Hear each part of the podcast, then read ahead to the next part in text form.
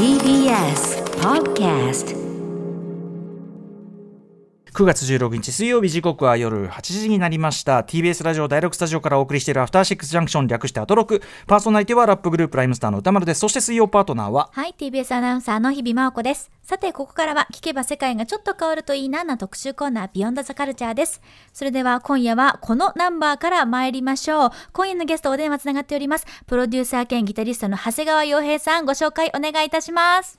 はい、えー、1976年の曲です。韓国の伝説的ファンクロックバンドデビルスの Hey J です。はいということで韓国の伝説的ファンクロックバンドデビルズのデビルスの、えー、Hey J という曲を聴いていただいておりますこれ、えー、と長谷川さんまずこれを1曲目にいきなり流したというのは今回の特集を語る上で外せない曲ということですか？そうですね、割といつも韓国レアグル系の DJ をやるときに、ん。オープニングの景気づけでかける曲なんですけどね。ちょっと象徴的なというかまあなんかまあ元はったらクールザ・ギャングとかそういうインストファンクバンドテイストではい。それを消化して、まあ日本だとスペクトラムとかなんかそんなテイストだっえーたそうですね、これサンシャインバンドのカバーですね。あそんなカバーなんですね、ヘイジェイ。ス。はいはい。はい。ケイシーサンシャインバンドのカバーか、そうかそうか。はい、でも結構もう、原曲よりものぶといというか、うんうん、いな、いなたいというか。いなたいというか、まあ、デビルスは僕は好きなのもあるんですけど、あのこのバンドの最高期のギタリストでもあるんですよ、僕。え、参加してた？参加してたんですよ。へえ、え、それ何年ぐらいの話ですか？それが2004年とか、えーそんなもんで、ちょうどあの、5570って映画が開封、あの、風切りになった時に、はい。えーその時に本物のデビルスもちょっと活動してみようっていうんうんで、うんうん。で、なんかいいギタリストいねえかっつったら、なんか、あ、いたっていうふうになって、えー僕に連絡長来て、谷川さん、すごい。すごいですね。その時ってだって、えっと、はいまだチャンギハと顔たちの前ですもんね。前ですね。うん前ですね。はい。へえ、じゃあでもそのレジェンダリーなグループの再結成というか、はい再活動に参加してたと。そうなんですよ。うんうん、もはやそのはい韓国,、なんか韓国ファンクムーブメントというか、韓国音楽シーンのやっぱりもう歴史の一部になっちゃってる。なんかあの、僕知らない人にそういうこと言うと、お前、嘘ばっか言うなっていうような、へえ。えーキャリアなんですけど、うんうんうん。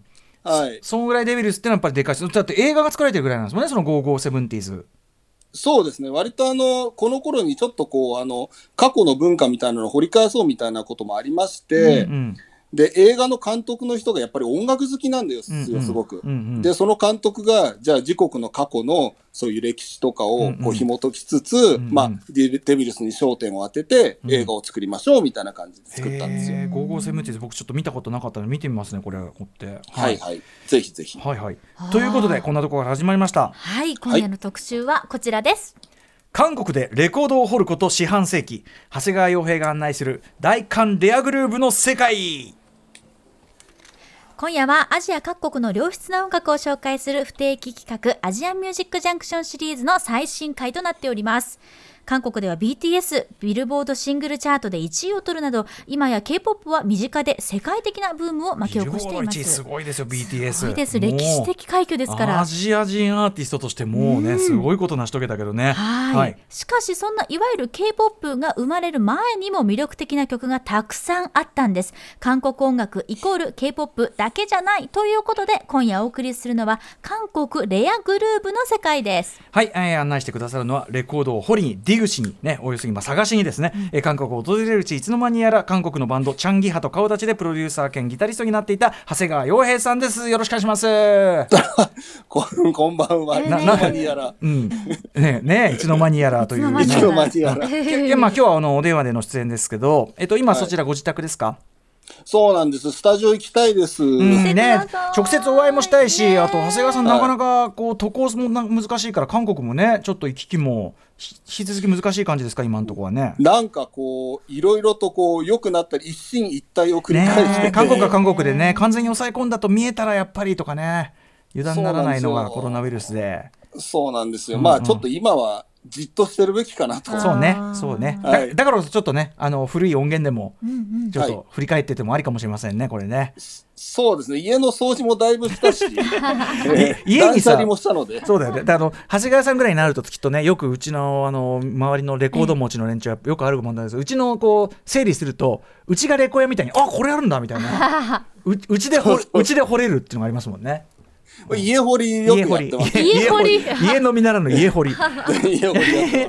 はいということで長谷川洋平さんご紹介じゃあ改めて日比さんからお願いしますはい、ご紹介します。日本でのバンド活動の傍ら、1995年に韓国へ初渡航。97年からは韓国での音楽活動もスタート。様々なバンドへの参加を経て、2000年には拠点を韓国に移されました。2005年には大韓ロックを代表する伝説的バンドサヌリムに参加。2009年からは韓国の新たな音楽シーンを牽引するバンド、チャンギハと顔たちにプロデューサー兼ギタリストとして加入。長谷川さんが全面参加したこのバンドのセカンドアルバム「チャンギハと顔たち2011年」同年の韓国大衆音楽賞において4部門を独占。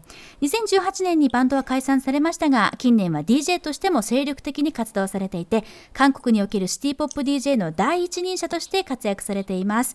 前回は5月20日水曜日でしたけれども韓国産シティポップについて実際に曲を聴きながら様々な解説していただきました。あ長谷川さんそういえば前回の特集でご紹介いただいた、あのマロニエのカクテルラブっていうね、あの、はいはい。その当時の世代分かってれば94年でしたっけね。あの当時のその大ヒット曲でもうみんな知ってるっていう、あれこの間映画で韓国映画で「ハチドリ」ってねこう見てたら、はい。はい途中で本当しかるべきタイミングでカクテルラブが流れ出すんですよ。出ましたか。そうなんですよ。だからすごく、長谷川さんの解説聞いてたから余計そう。おかげで。そう背景がもう、まあ、もう僕らもリアルなずっとね。長谷川さんの曲だって思って。うんだし要するにカクテルラブが流れ出すということはこの時代の雰囲気というかね、背景がうん。ね、あのちょいおしゃれな気分で聴いてんだなみたいなとかが分かはいはいはい。ってすごいね良かったんですよ。助。かりましたなんでここで流れるかって、こう、適切な部分で分かりますよね。そうそうここがそう。そう適切だっていうね、そうそう。だから韓国の人だったら、ああカクテルラブだってなると同じ感覚に近いところで聞けたのは長谷川さんのおかげなんで。いやー、嬉しいですね、なんだか。素晴らしい感じです。はい、素晴らしいです。はい、でですね、まあ、今回、はい。今回はまあそのレコードを掘ってきたねこうレア音源ということなんですけどあ、まあ、はい。バンドで活動されてきましたけどもともと韓国に行ったきっかけはきっかけはレコードを探しに行ったってことですね。そうなんですよ。もともとプロとして、あの、バンドをやろうとか音楽をやろうっていうのは全然考えてなくて、それもすごい。基本的にアルバイトしながら、ん。あの、レコード掘ってたんですけど、うんうん。あの、まあ、96年ぐらいですかね、うん。一応ちょっと、あの、隣の国にもロックがあるということを知りつつ、はい。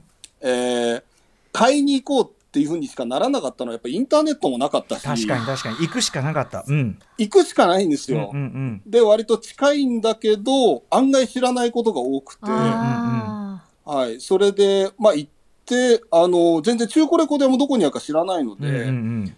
当時はあの新品のものが、要するにあのデッドストック、あの店の不良在庫みたいな感じで、各、各新品の店に残ってたんで、それを買い漁ってて、はいはい。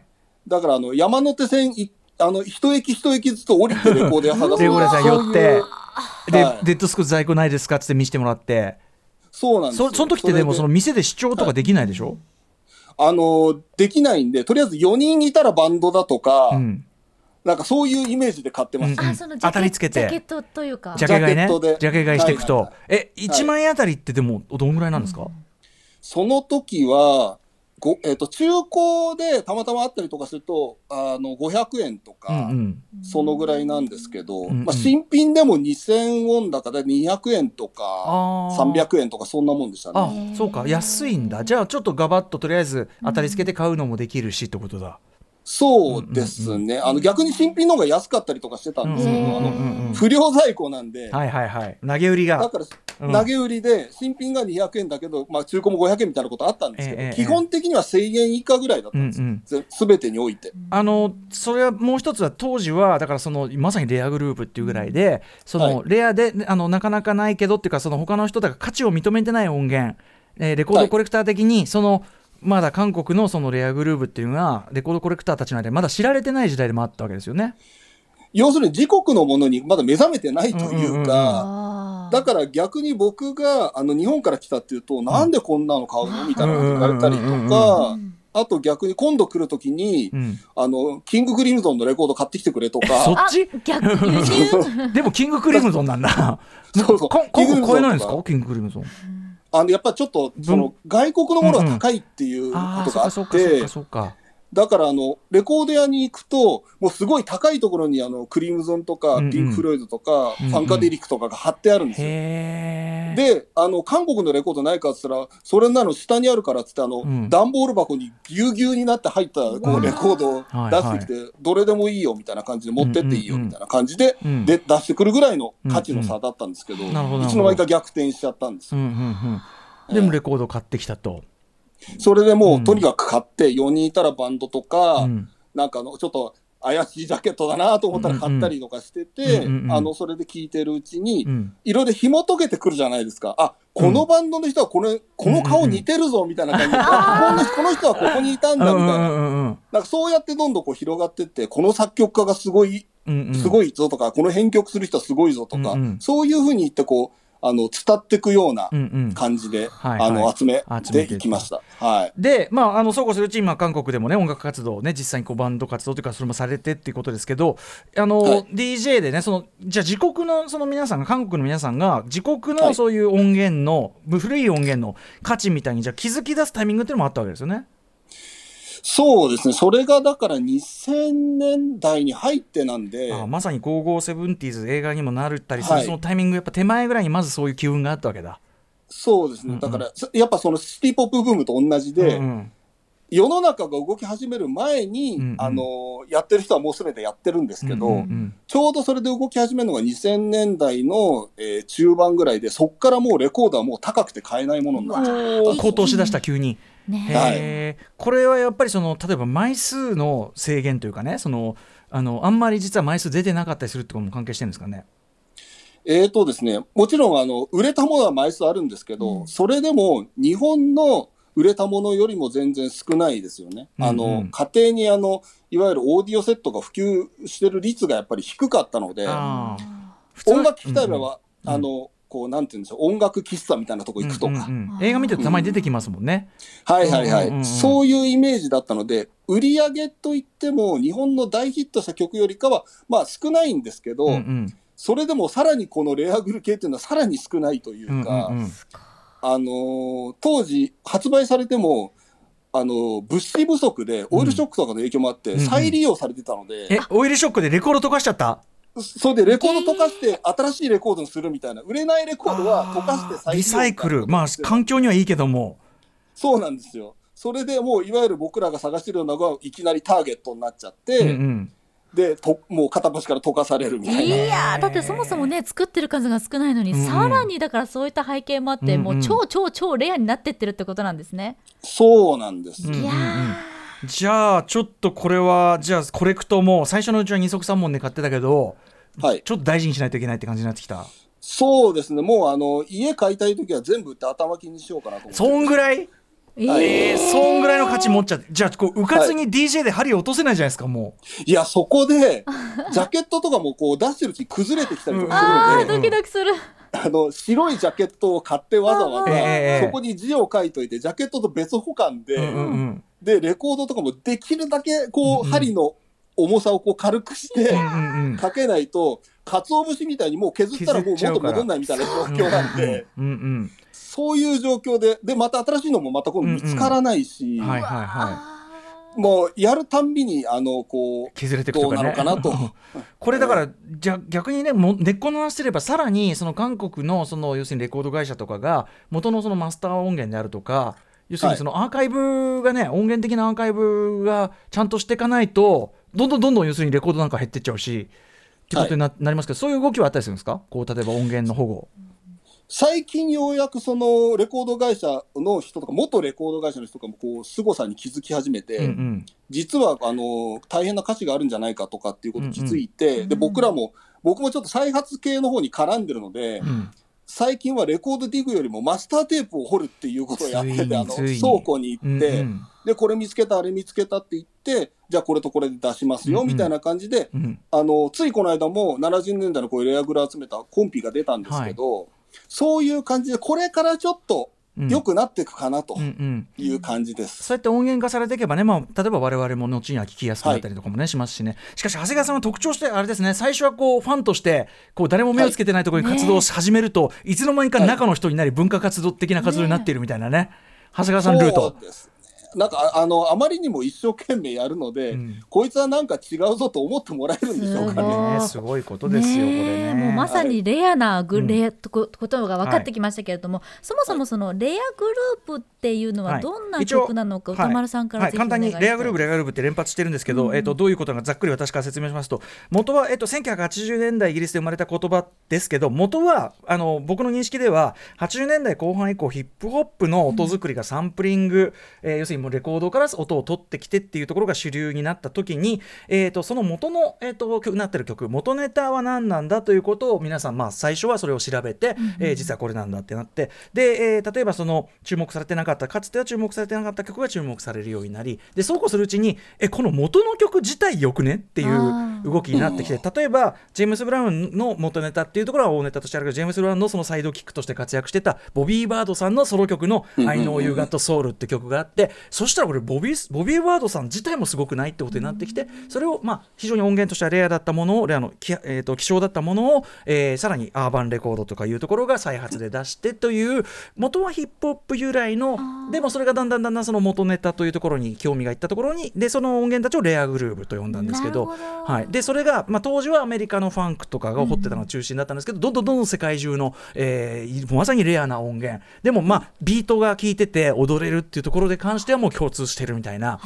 でもう世界中の好きも長谷川さんもそうですし、日本だったらムロ君だとか、ね、DJ ジンもそうかもしれません。そういう連中が、もう日夜レコードハンティングを繰り広げ、ディグディグディはいグディグ、でもう知られてない音源が出たとなったらこれ DJ ジンからそれから new discovery っていうんですけどあーでもまさにね。 new discovery があったっつって。そういうのがあるという。なのでだから韓国シーンも長谷川さんもいち早くディグされてたけどもう今や知られちゃったと。結構知られてますね。若い子も結構掘ってますね。へーいやーということで、えー今日はですね、まあ、長谷川さんが非常にレアな音源をね紹介してくださるんですけど、今日はちょっとどのぐらいの時代の曲を紹介していただけるんでしょうか？そうですね。あの、割と入門編、レアグループの中でも入門編なんですけど、70年代の曲、中頃とか後半が多いですね。うんうんうん。はいだけどもね、でまあデビルスも76年でしたもんね。そうですね。割とちょっとやっぱり、やはり黒っぽいというか、うん。うんブラック系のものと、うんあとまあ、えっ、と、バンドですね。うんうん。はい。バンドサウンドこれあの前回ご紹介いただいた韓国産シティ・ポップの時も思ったんだけどやっぱ日本のそれよりもよりちょっとこう踊れるというか、グルーブミュージックまあブラックミュージックの、はいなんかこう由来というか雰囲気っていうのはやっぱなんかより強い感じするんですよね韓国音楽って。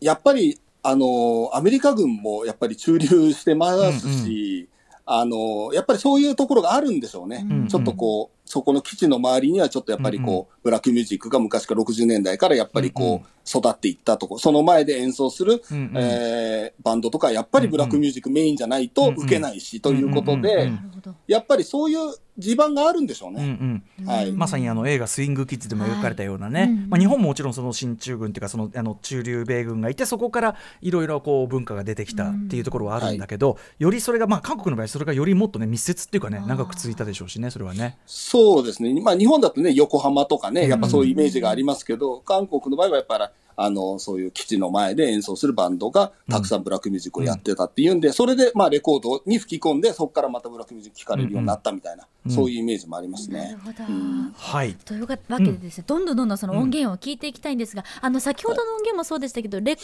ードでしか聞けないものを今日は用意していただい要するにてるんですよね。長谷川さんのあのご、ね、あの私物音源を流すしかないものなので、はい。当然サブスクリプションサービスにはございませんし YouTube とかでもそんなにここが転がってるわけではございませんので、はい、はい。本当に貴重な音源ありがとうございますありが。とうございます。いやいや、とんでもないです。皆さんええ聞き逃しなく CM の後どんどん聞いていきます。After Six Junction.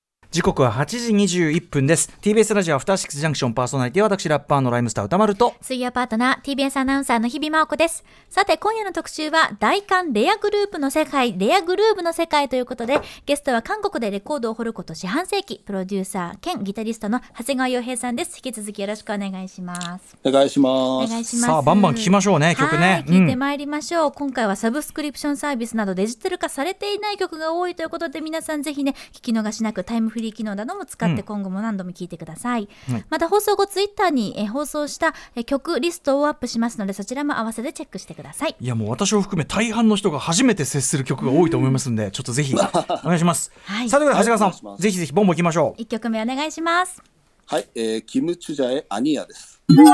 はい、キム・チュジャさんで、えーアニアという曲でございます。違うのって意味なんですかね。はい。はい。うん、これ何年ぐらいの曲ですか？これも70年代中頃の曲ですね。はいはい。キム・チュジャさんという方は有名な方なんですね。もう大有名ですね。感覚では大有名。なん、はいなんなんですかね？こういうちょっとブラックミュージックファンクミュージック的なものを歌うってこられた方なんですか？こういう。基本的にあの最初の頃は割と透明な声で歌ってらっしゃるんですけど、うんうんだんだんこう粘りが増してねきて、完全に、うん、ちょっとソウルシンガー的なね歌い方になってますけど。もうこの頃もう粘りのあの最高潮みたいな感じで、日本でいうとだからやっぱ当時の和田アキ子さんとかさ。とか、首里英子さんとかねあ、そうはい。う感じですよね。そういう路線だ。はいはい、という感じで、えーキム・チュジャさんの「アニア」聞いていただきました、レコードだからこそよりよくこうその良さがこう引き立つっていうのもあるんですかね、音の良さ。音の良さが歌声とともに、うんうん。そうですね。それもあると思います、やっぱり。はい、うん。長谷川洋平さんのね、えー、と私物、はい。えー音源から、はい。アナログ音貴重な音源から聞いていただいております、はい。はい。バンバン聞いていきましょはい。えー、いきますか。うはいお願いします、はい。えー、ヒーシックスでアルムダウンインニョン、ゲットレディです。はい、ヒーシックスアルアルムダウンインヒョン。はい。というね、曲ですね。はい、もう一聴してかっけーって感じですけど。もうこれあれですよ、あの、レアースバージョンのあの、ゲットレディのカバーなんですけど、うんうんうん。僕は本家を超えてるかなと。本家を超えてかっこいい、なるほど、え。ーこれ結構向こうのさっきのあのデビルスのあのサンシャインバンドのカバーとかみたいにカバー曲もはいはい。結構多いんですか、当時は？カバー曲多いですね。ただし、韓国語で歌ってるパターン。です。うんうん、これでもやっぱタイトルじゃあだからそのカバー曲だって分かった時点でやっぱ堀市的にはじゃあってなってで,、そうで聞いたらあれ元より太いぐらいなんだけどみたいな。そうなんですよ、うん。そこがまた韓国レアグルのいい世界というか、このサビとかすげえかっこいい。めちゃめちゃかっこいい、はい。しかもこの曲は実はなかなか、あの評価というかね世界的に実はあるんですよね、まあ、最も有名な、まあ、ブレイク、韓国ロックの中で最も有名なブレイクというか、ドラムソロの部分が DJ シャドウのはい。ナンバーソングに丸のままほとんど使われてマジか。えへえはい。シャドウも掘ってんな掘ってますー、ね。うん。もうちょっとするとそのじゃあドラムブレイク出てくるみたいなはいちょっと聞いてみましょうかね、あこれかなはい、ここです。いやこれはシャドウがこうやってね針を落としてて、はい。針を落としてって「きたー!」って「きたー!」ってなってる瞬間が浮かびます。ね。ますってねこれ、丸のままです。4分ぐらいから、ん。もう曲の最後まで丸のまま使ってるで。え、ちょっと DJ シャドウのナンバーソング一瞬出せるみたいな。ね、ちょっと聞いてみましょうか。まんま。あ、結構、ちょっとお尻の方ですね、お尻のね、4分ぐらい過ぎたとこは丸のまま入ってます。へえ、あのシャドウの方ね。はいはい。はい。い、やということででもまあシャドウでもシャドウもやっぱ掘ってんですね。やっぱねこういうとこね。あのアルバムも全部、あの、サンプリングとかで作ったはずですから、うんうんうんこのレコード多分発見してもう、うん。そっとしたんじゃないですか、ね。そうですよね。いえーいやーでもそんぐらいやっぱりそのいあのそもそもヒーシックスの曲自体がめっちゃかっこいいです確かに。はいはい、うんうんだからやっぱり人気があるんですよ、向こうでも。ん DJ の人とかに。はいはい。だから特にあのはい韓国はやっぱ踊れる曲ファンクな曲多いぜみたいなね多分そういう評価もあるでしょうしね。そうです。これかけると大体の DJ は飛んできますよね。やっぱね、ああ、そうだよね。えー何これ、何これってなると。はいいやー、すげえビートだった。はい、ということで、えー DJ シャドウもナンバーソングね、今聞いてますけど、こちらでもサンプリングしたヒーシックス、はいアルムダウンインヒョン、美しい人形、はゲットレディ、ね、こちらを聞いていただきました。さあ、それではどんどんいきましょう。はい、えーネストリでミリアン・アリランです。はい、ネストリでミリアン・アリランという曲聴いていただいております。はい、これミリアン密陽って書いて、だからあの、あの映画のシークレット・サンシャインの舞台にもなったミリアンあののことですよね。地方ですね。地方のことですよね。あの韓国の地方都市の、うんうんうん要するに地方都市に、都市都市にあるこの、都市都市にあるアリランを、うんうんまあ、こう、高速化、うんバンド化したんですけど、ファンクテイスト。うん。これごめんなさいアリランって何ですか、アリラン、アリランを改めて説明すると。あ、アリランはですね、はい。えっと、韓国の要するにあの、昔の曲でですね、はいはい。あの、いすごくあの、いろんな地方にアリランがあるんですけど、まあ、一つの、あの、民謡と思っていただいて結構です。んで、その土地土地にその民謡の歌い方があるんですけど、うんうん。この、これはミリアンっていうその地方の、地方のえーアリラン。を違うんだ。アリラはい、あります。それで、それのか、なんて言うんでしょう、こう、まあ、高速ロック化なんですけど、うんうんまあ、歌詞はだからミミリアン・アリランそのまんまなんですけど、まあ、もちろんと当時の曲はこんな曲じゃなくて、うんうん。あ元はね。全然民謡なんですけど、これはちょっと、うん。おそらく全然こういうアリランをやろうと思ってない多分バンドが来て録音したんじゃないかっていう、そのレアグルーヴ中の一番濃いところの一枚なんですよ。これだってジャケがさこのネストリってグループ、はいあのバンドって思わないもんね。もうあのなんかコミックグループ、う んそうそうそう。よ4人組コントグループみたいなさ、うん。なんかおどけたジャケじゃないですかなんか。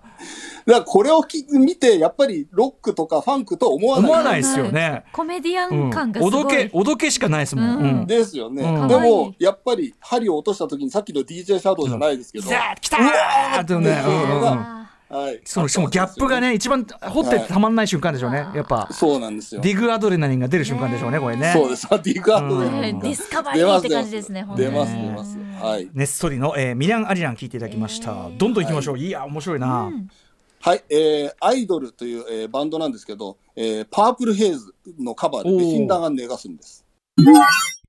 はいということで、えー、とアイドルのペシンダンハンスネ,、はい。ネガスム裏切られた僕の、まあ、パープルヘイズのカバーってことなんですけど、はい。あのこれ何年ぐらいのカバーなんですかこれは？これも70年代頭じゃあ結構リアルタイムに近いぐらいのカバーなんですかね。しかしさ、あの、元の あれから知ってると、はい。まず遅いし、はい。すげえ遅いのと、なんだろう、この、下手だからなのかもしれないけど、余計サイケっていうか、まあ一応世界一暗いパープルヘイズじゃないかという 上がらないっつうか、ダウナーっつうか、はい。ねえ。なんかと、特にギターの、チューニングがおかしいのかな？なんかなんか変な感じしない？なんかすごい。あの、ファズがね、やっぱりこう、うんうんドファズっていう感じのうんうん、これ以上ないぐらい歪んでるし、うんうんうんやっぱりあと、まあ、録音状態とかにもよるんでしょうね、多うん分。あと、まあ、曲をカバーするのもレコード聞いたりとかし、いそうかろいろしそうか。てカバーしてるんですけど、うんうん。もしかしたらレコードの回転数が遅かったのかもしれないあそういうことも考えられるのあかあ、そうか、元に聞いたやつがね、し、はい。それも面白いし、でもそれでまたこんなね、あの違うグループが生まれるからいいっすよね、これね。このバンドは、まあ、アイドルって全然アイドルっぽくはないんですけど、カバーもすごい良くて、はい。あの、えっ、と、ウォーとか、うんうん。あの、えージーズアイズとか、当時のちょ、ちょっとうんうん。ヒットしてんだけど、ちょっと普通のあの、うん。あの、有名どころのバンドが、韓国のバンドがやらないようなカバーをたくさんやってたんですよ。へえ、ってことはこれ、堀市としては一番掘りがいがあるところですね、これね。一番美味しいが。あると思って。でもこれもうジャケット見たら、これは絶対いいだろうっていうジャケットなんで。えー、すごい。さすがやっぱ数を見てるとなんかあるんですね、えこれさでもアイドルってグループだけあってうん。さジャケはなんかそれこそ当時のフォーリーブスとかじゃないけどはい。なんかそんな雰囲気だけどこれはやっぱいいんすか？あ、もうだからこの、この感じで映ってんだけど、なんか影が多いなみたいな、そういう感じ。が。確かにアイドルって名前にしては影確かに顔がにかかった影が多いわ、ねえ表情も全員アンニュイななんとも言えない決め顔ですね。なもうこれは何かありますよっていう感じになる。はあ、これは。だんだんそういう見方が。なるほど、はい。ちょっと特有の韓国レアグループ特有のね嗅覚っていうのも働くかもしれない、うんそうなんですね。よしじゃあどんどん行きましょう、はい。はい。えー、キーブラザーズでコッピハンジャン、コーヒー一杯です。はい、キーブラザーズでコッピハンジャンコーヒー一杯というねことらしいですけど、ははいいこれどういう人たちなんですか？このキーブラザーズえーとですね、もともとは、あのー GS バンドだったんですけど、あやっぱ GS えーその、はい。やっぱグループサウンズ感ありますねそうなんですよ。ただそこのメンバーがですね、解散した後に、ベトナムに、あの、ボーカリストがベトナムに慰問公演に行って、そこでサンタナや CCR のですね、影響を受けるんですよ。うんうんあの、ベトナムの米軍の慰問公演うんに行って。はいはい。それで帰ってきて、俺らはこういうのをやるんだっていうんで、韓国に、えーうんうん。帰国後結成したのが、キーブラザーズで、うんうん。やっぱりサンタナとか CCR の、ちょっとサンタナのイメージあるじゃないですか、はいラテンっぽいというか。なるほどなるほど。ああそういうことか。あはい。それで、まあ、あの、ちょっと長めに曲をやって、ラテングルーヴで乗るみたいな。へえステージでもこう、なんかあの、わあのシャツにうんうん。ネクタイを頭に巻いて、こう、狂 狂乱のごとく狂乱のダンスをする。はい。やっぱねだからその確かにそのおしあのなんかサウンド感とか歌い方とかあの日本のその GS グループサウンズにも通じるような、あの空気感もありつつでもやっぱビートグルーブ聴いてるっていうかね常にねやっぱりラテンとかブラックのノリがやっぱり、うん。の日本よりもちょっとあったんではないかというん。う気になってますね。まあ、日本、はい。あの最も黒人に近いアジア人と言われるやっぱ韓国人だけあってやっぱさすがノリが。そうですね。うん、ファンキーです。ファンキーだな。やっぱいい音源あるわ。はいもう一曲いこうか、はい。はい、えー、ユンシネのコンヨンニーです。はいユンシネさんで「コンヨンにわけもなく」という意味らしいですけど、はい。いやこれもういきなりイントロ来た瞬間から「きた。かっけー!」って。まあ、これもあの、かけるとこう、あの、うん。飲んでる人たちがみんな、おいおいガバッってな。ガバってなりますねこれね。へえユンシネしかもこれジャケもさかっこいいですねこれね。本当にソウルシンガーっていうかね感じの佇まいですけど。はい。もう、もう今、やっぱりこのレコード探してる人も多くて、で、あの、最近になって、でも掘られてるのが、ちょっとこの辺の70年代終わりぐらいの、うんふうようになってきて、もう60年代とかのはもう、うんうん。とてもじゃないけど買える値段じゃないっていうえのになってー、あそうなこれでも比較的新しめなんですね。じゃあこれ70きて、年代ギリギリなんですよ。よ。ここ、うん。これがちょっと手に入るギリギリぐらいの、うんうん。ね、あの年代うんで、うん。今なら間に合うかなと。うんうん。いやーしかもやっぱそのもう曲のかっこよさといい音質感というのは本当にこれぞレアグルーブっていうか、でも本当に歌が韓国語なだけでなんはか本当にあこれザレアグルーブって感じのかっこよさですねこれね特にこれはやっぱり人気がありますね、うんこの曲は。いやもう普通に、うん、もうめっちゃかっこいい。はい。吉野さん、こういうように来ていただきました。はいそして最後にですね、えーここまではね、えっ、と、ギタリストプロデューサー、長谷川洋平さんの、はいえっ、と、お持ちのそのレコードから貴重な音源聞いていただきました、レアグループ聞いていただきましたが、長谷川さんご自身も、えーとある曲に参加されたということで、最後にそれを聞きたいと思います。はい、ありがとうございます。えーソウルコンボフューチャリング長谷川洋平、チャスムーでモンギルです。はい、えーソウルコンボフィーチャリング長谷川洋平チャスンウで、えーモンギル遠い道という曲を聴いていただいております。はい。はい、これはどういう一冊の曲なんですか、これはですね、あのーえー美術館でですね、うん。やっぱりレレトロなこう、ものを展示するので、あの昔のレコードジャケットとかも飾った時にですね、はいはあのーレコードも出そうっていうことになって、うんうんうんで、じゃあレコードをえー出して、その美術館の展示に合わせて、えー売ろうということになる。んです限定で、あのー作ったんですけど、そのその美術館っていうのはなんかその展覧会的なはい、そうです、んん。そうです。そのあのレ、レトロなな展覧会みたいなのを開くときに。うんうんうんうんで、その時に、じゃあ、あの、長谷川さんギターやってくれますかっつって、うんうん。で、僕と、あとさっきの5570に出てた、はい。えーギタリストのチャスンウ君っていうのと二人で参加して、あの、バンドを作って、はい。一曲だけ録音したんですよ。いやーその展覧会で販売するためだけにってことですよね。そうなんですよ。ギャーはーへー。しかもこれ曲っていうのは一応由来というか、はい、あの、新純ン先生って、これも本当は、今日はレアグループ特集やったんですけど、うんうん。はい。ぜひやらせてもらいたいんですけど、ええ。すごい人がいるんですよ。シン・ジュヒョン先生。シン・ジュンヒョンさんっていう人が、シン・ジュンヒョン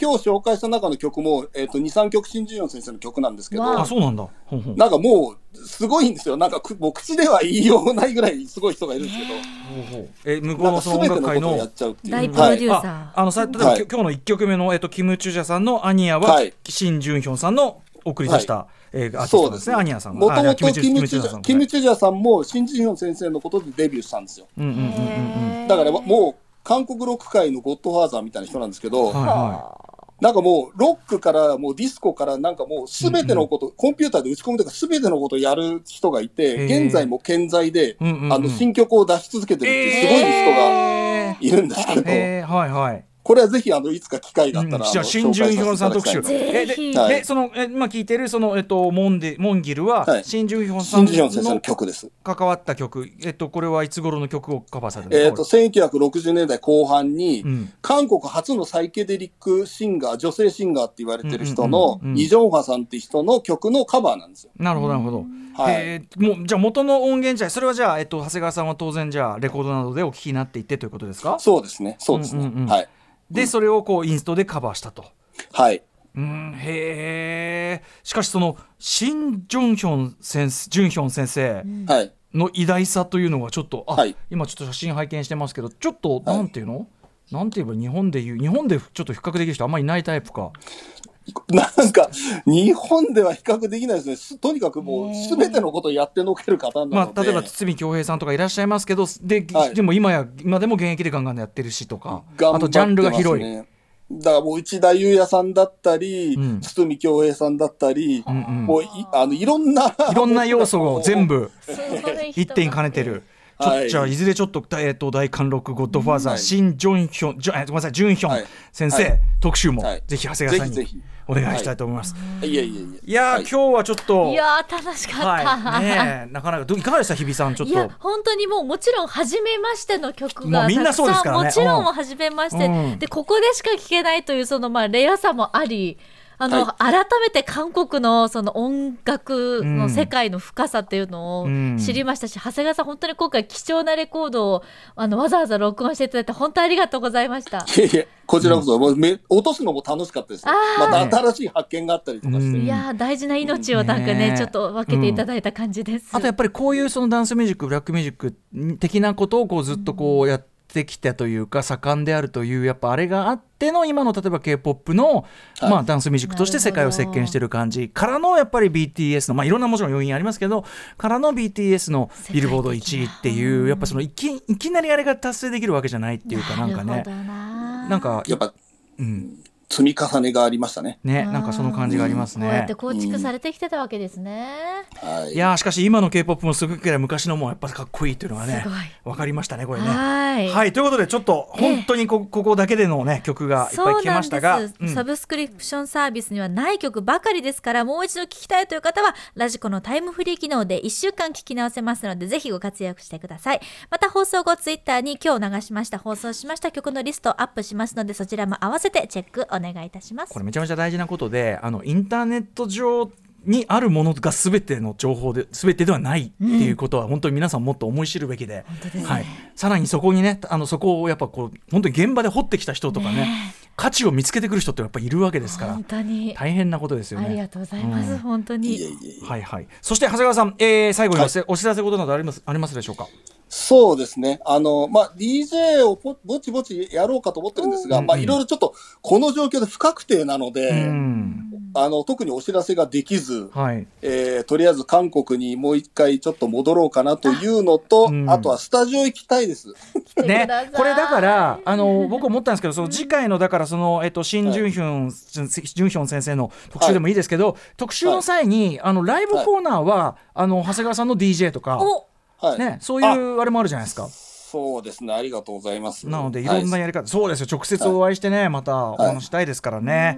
レコード持ってきたいですよね。レコード持ち込んでやるっていうのは拝見確かにやっぱねレコードは匂い込みでのレコードですからね。ははい。ぜひちょっとまあそのあたりあの全然スタジオのあれもありなんでぜひちょっとよろしくお願いします。はい検討させてください。はい、お願いしますあり。がとうございますはいということで本日、えーお送りしたのは韓国でレコードを掘ること四半世紀長谷川洋平が案内する大韓レアグルーヴの世界でした長谷川洋平さんありがとうございましたありがとうございました。ありがとうございました。明日のこの時間はデトネーターの釈迦さんに聞きますストリーマーってどんな仕事？特集です。After Junction.